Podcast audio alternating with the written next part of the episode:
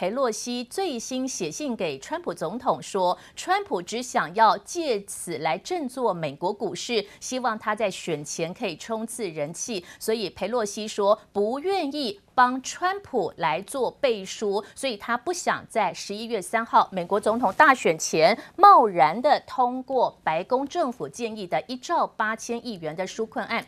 那美国众议院议长佩洛西竟然说，白宫纾困提案的规模远远的没有办法来抚平疫情之后经济的伤害。那佩洛西的理由说，就算通过一亿一兆八千亿的美金，也没有办法弭平美国经济的伤害，所以他现在想要阻挡川普政府的建议。至于呢，好看到还有这个麦康诺的部分，麦康诺他则是宣布下周将会先提出五千亿美元纾困计划，小小的规模。这个是美国共和党参议院的议长麦康诺，则是有帮助川普，希望下周一可以先通过小笔预算五千亿美元的最新方案。美国股市的收盘出现了小跌回跌的观望气氛，银行业公布的财报之后，股价也是出现了回测。那另外像是礼来药厂，还有包含娇生公司暂停新冠疫苗的实验，都影响到美国股市出现了回跌情况。The world is coming back from the depths of its collapse in the peak of this crisis, which was the first half of this year.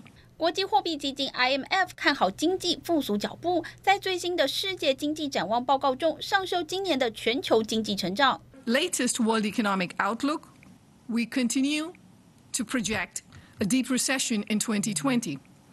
Global growth is projected to be minus 4.4%, which is a small upgrade from June. IMF 表示，第二季经济衰退程度不如预期中严重，加上第三季经济复苏强劲，预估今年全球经济负成长百分之四点四，略优于六月的预估值，但仍反映出受到疫情冲击，全球经济复苏之路仍困难且漫长。And better news on treatments and vaccines or further policy stimulus can significantly improve the outlook.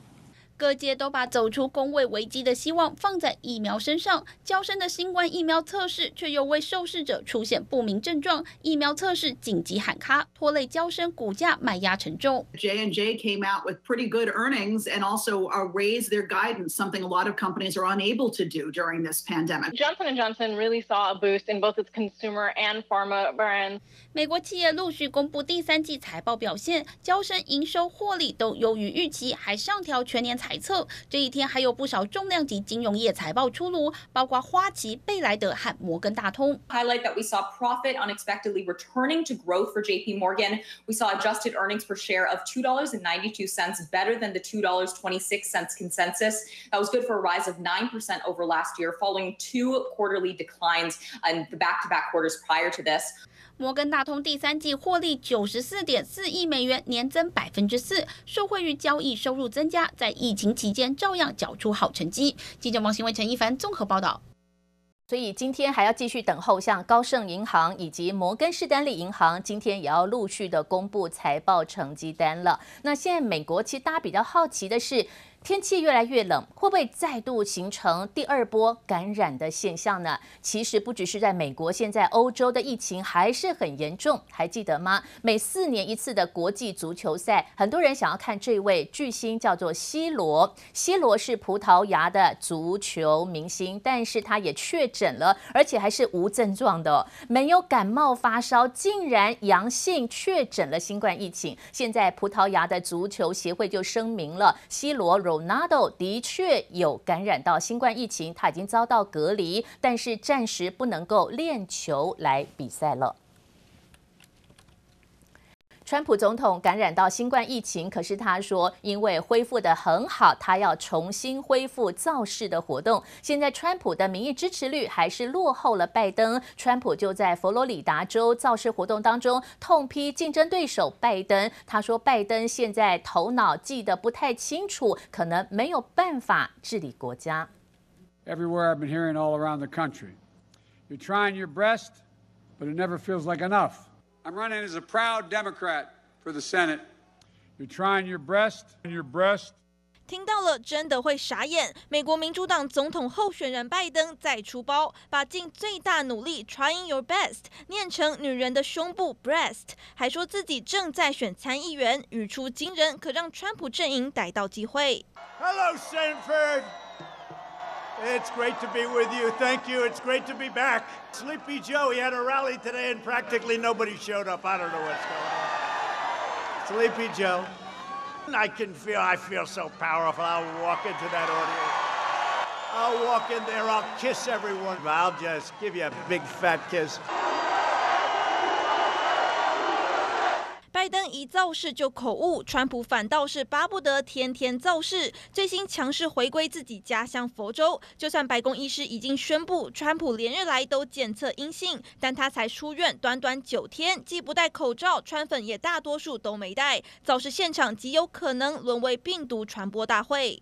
Take a look at what's going on with our economy. I hate to say to the fake news, we're about to hit another stock market record.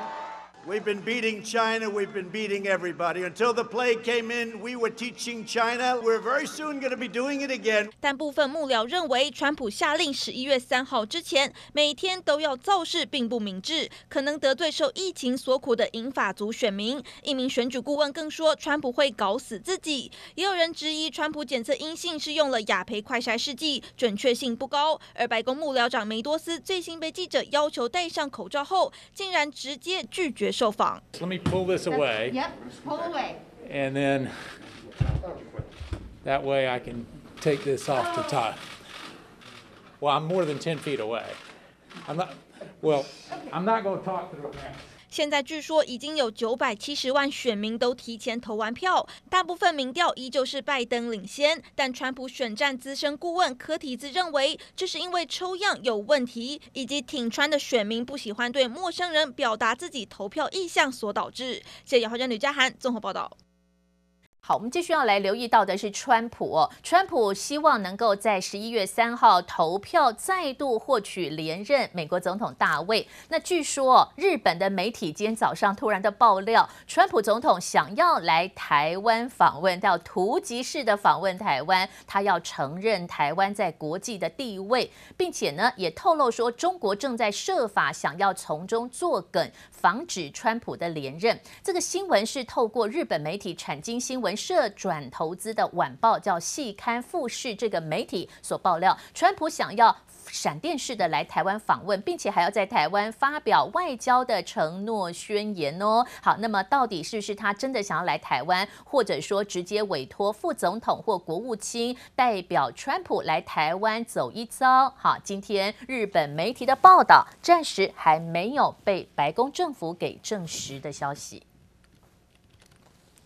中国国家主席习近平，那么最近即将要参加深圳经济特区四十周年的庆祝活动，就在今天。那习近平呢，到深圳经济特区视察前，他也先在广东省的潮州出现，跟当地的民众热情的互动，展现亲民的一面。而且他没有戴口罩，好，看起来身体状况还不错。那但是针对中国的军机，最近一直是扰台，哈，一。只来台湾附近呢，飞来飞去。那习近平最近又有南巡到广东的潮州，甚至他到广东的解放军海军陆战队来视察，最主要是要强调维护国家主权跟领土的完整。今天习近平也将会在深圳的经济特区来视察满四十周年的最新成果。国际的焦点，美国国务卿庞培欧认为，美国有注意到一个现象哦，中国政府好，他们一直是试图的扮演背后金主的角色，透过智库。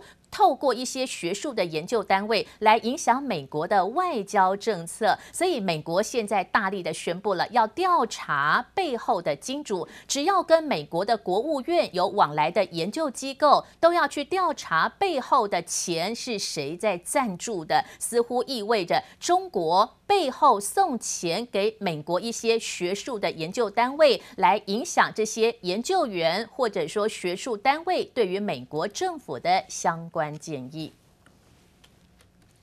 其实学术单位有独立超然的研究，哈。那么今年的诺贝尔经济学奖的得主是斯丹佛大学的教授，专门是研究拍卖理论。有两位知名的经济学者，这两个人从老师跟学生的关系之后也一起研究。那么八十三岁的威尔森，他知道拿到诺贝尔经济学奖之后，据说大半夜连睡衣都还没有换，直接跑到另外一位得奖者米格罗姆的家按门铃，告诉他拿到了全世界的荣耀，经济学的诺贝尔最新的得主就是这两位研究拍卖理论的专家家。